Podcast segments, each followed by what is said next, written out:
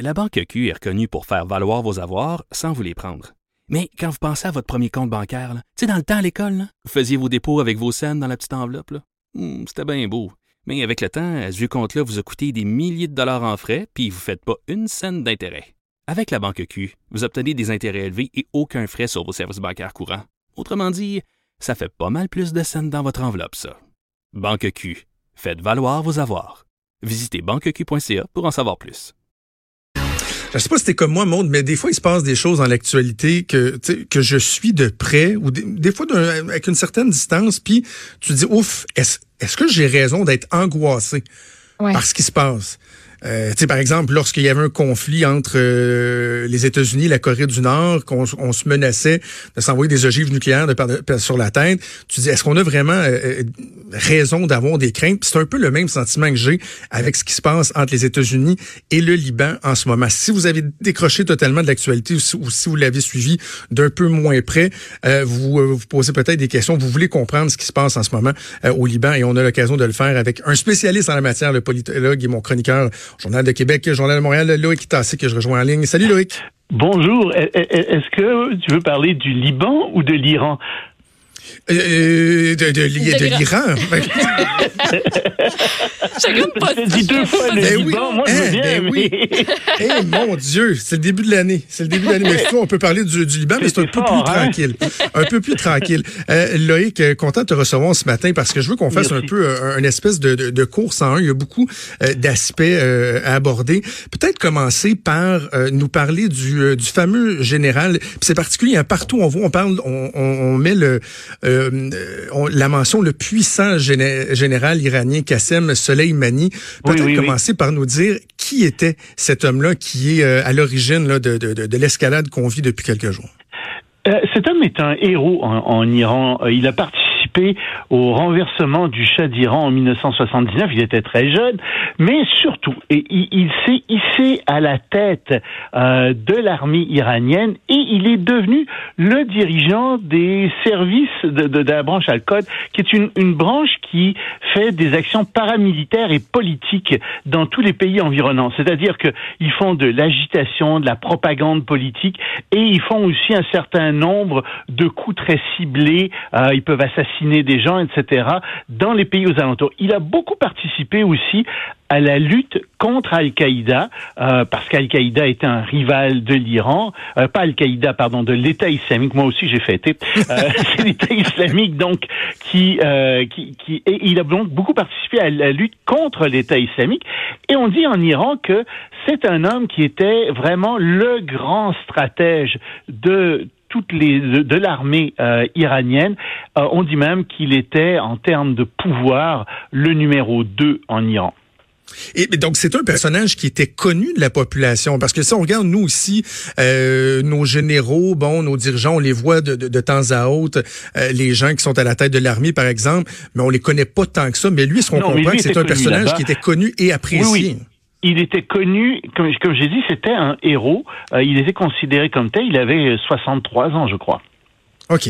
Qu'est-ce qui s'est passé le 3 janvier euh, et, et, surtout, qu'est-ce qui a mené à cette attaque des États-Unis? Et on a quasiment envie de remonter jusqu'à 1979 euh, parce que les deux pays ont toujours été euh, en guerre d'une certaine manière. Mais disons que il y a une série d'événements euh, qui ont précipité euh, cet assassinat. Il semble que les, les États-Unis aient considéré à plusieurs reprises d'assassiner, d'assassiner cet homme. Euh, ils l'ont fait, semble-t-il, euh, pour véritablement avertir l'Iran euh, que euh, l'Iran était en train de franchir une ligne rouge et qu'il voulait pas que cette ligne soit franchie. On rappelle que évidemment les États-Unis sont sortis, n'est-ce pas, de l'accord de 2015 avec avec mhm. l'Iran sur le nucléaire et l'Iran a pas aimé ça, donc a recommencé à enrichir un peu d'uranium. Bon, d'accord. Mais l'Iran a attaqué deux pétroliers euh, qui appartenaient à des intérêts occidentaux. L'Iran a aussi tué récemment un entrepreneur américain qui travaillait en Irak, enfin on parle des forces spéciales toujours alcool, les États-Unis disent euh, que ces forces spéciales préparaient une série d'attentats spectaculaires dans la région, d'accord, mais il semble que ce soit vraiment euh, l'envahissement de euh, l'ambassade américaine à Bagdad, d'une partie de l'ambassade américaine à Bagdad par la foule, ils sont rentrés dans la première enceinte, pas dans les autres enceintes, mais ça, s'est fait, ça à l'instigation des Iraniens, semble-t-il. Et là, les États-Unis ont vraiment tracé une ligne rouge. On dit, ça suffit. Ça nous rappelle trop ce qui s'est passé en 1979. Et je te rappelle, en 1979, ce qui s'est produit en Iran, c'est qu'à Téhéran, les révolutionnaires ont sont entrés dans l'ambassade américaine et ont pris en otage 52 Américains.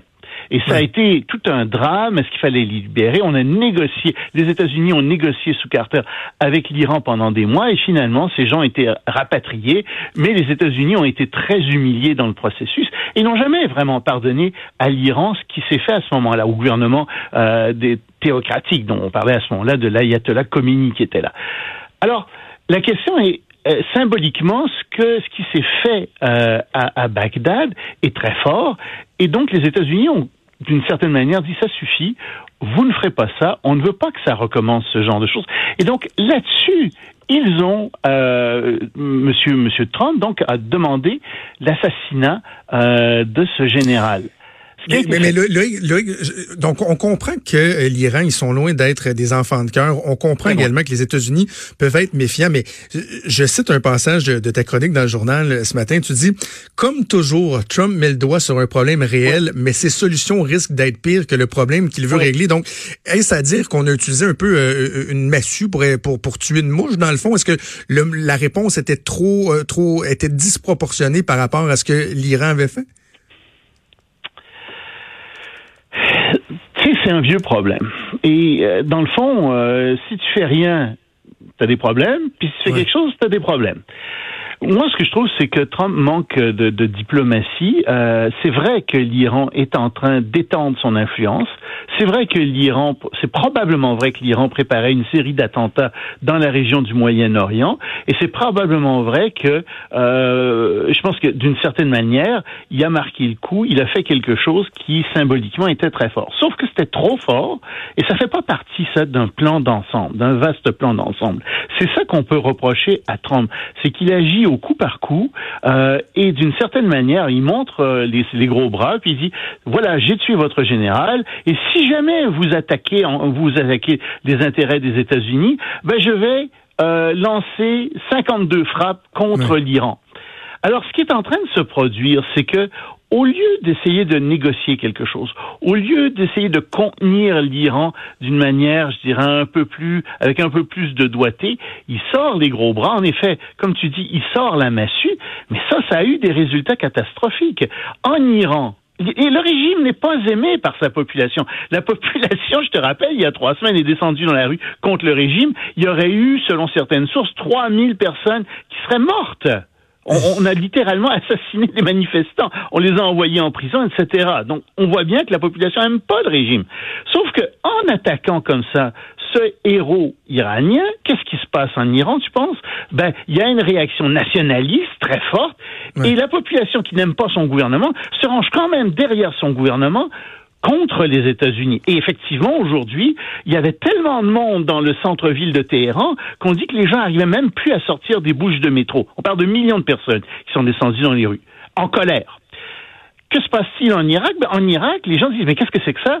Vous avez, aux États-Unis, vous avez violé la souveraineté irakienne, et il y a toute une branche pro-iranienne euh, qui est en Irak qui dit ah ah ben on va en profiter pour bouter dehors les Américains. Il y a 5000 soldats américains en Irak et ils ont passé une résolution au Parlement irakien hier demandant aux États-Unis ah, non demande au gouvernement de, de, de, cesser de coopérer avec les États-Unis, exigeant l'expulsion des troupes américaines.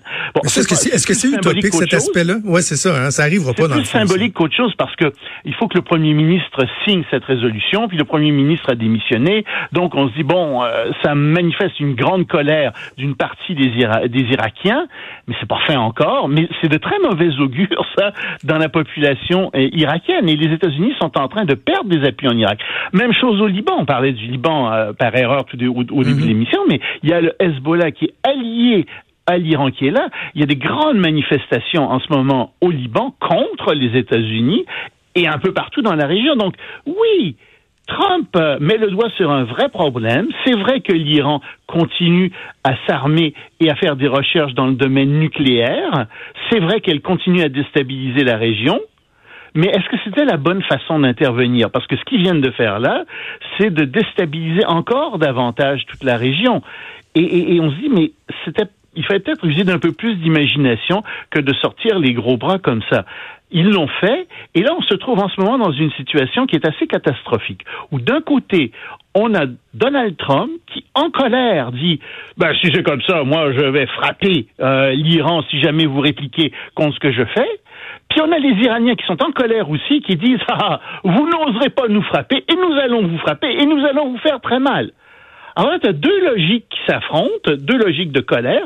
Ça risque de dégénérer. Moi, ce que j'espère, c'est que en fait, ce sont des logiques internes. Il faut que Trump satisfasse sa base partisane. Il peut plus reculer au point où il en est, mais que donc euh, qu'il n'y ait rien de trop grave qui soit fait, qu'il puisse dire ben ils n'ont pas fait grand chose les Iraniens. Les Iraniens vont frapper, mais qu'ils frappent plus tard, qu'ils frappent une cible qui est sans importance trop ou qu'on puisse dire sans importance pour que Trump dise c'est pas assez grave pour que j'agisse. Et, et, donc je souhaite qu'en même temps les Iraniens, la population iranienne disent ah, ah bon on a quand même frappé quelque chose on a frappé quelque chose de symboliquement important, et, donc on s'est vengé. Ça arrêterait là si ça allait là. Mais c'est une zone extrêmement inflammable. C'est pas dit que ça va arriver. Et euh, dans le fond, l'Iran va choisir une cible. Ils sont mieux de drôlement bien choisir leur cible parce que eux non plus veulent pas. Ils disent qu'ils veulent pas la guerre. Mais si jamais il frappe une cible qui est trop sensible aux États-Unis, c'est sûr que Trump va envoyer ses 52 frappes et c'est sûr qu'à ce moment-là, l'escalade semble inévitable. On va rentrer dans, un conflit de plus grande envergure, encore plus que, Est-ce que, par exemple, Loïc, Israël pourrait être un, dommage collatéral, pourrait être une cible euh, pour l'Iran, oui? Hein? Absolument. Absolument. Et euh, tu remarques, je sais pas si tu as vu ça passer dans les nouvelles ce week-end, mais Netanyahou se serait échappé, n'est-ce pas, puis aurait dit euh, oui, euh, l'Iran, euh, non, Israël est en des infrastructures nucléaires, pardon, des infrastructures de transport, une espèce de faux lapsus. Ok. puis là, tout le monde dit ah tiens, c'est curieux ça. Et ça semble être un espèce de message indirect que Israël envoie à l'Iran disant si vous nous frappez, nous on va vous frapper aussi, puis attention, on pourrait vous frapper avec du nucléaire. Le patrimoine en Iran est, particulièrement euh, impressionnant et tu as mentionné à quelques reprises les, les 52 cibles euh, potentielles mentionnées par Donald Trump. Dans ces sites-là, il y a des sites culturels. Et là, il y a bien des gens qui disent, ben voyons, ce serait un, un crime de guerre. On n'a pas le droit de s'attaquer à des sites culturels. Est-ce que vraiment Trump pourrait aller jusqu'à attaquer ces sites-là? Il a dit qu'il le ferait euh, ceux qui auraient des, qui a des sites culturels là-dedans. Alors, s'il le fait, effectivement, c'est un crime de guerre, mais il y a une raison pour lesquelles il pourrait le faire, c'est si ces sites culturels camouflent en fait des infrastructures vitales, militaires vitales pour l'Iran. À ce moment-là, évidemment, euh, c'est pas la même chose. Ce sont des infrastructures euh, qui sont certainement culturelles, mais ce sont aussi des infrastructures militaires. Et là, en fait, le crime est plus du côté de l'Iran, si jamais tel est le cas.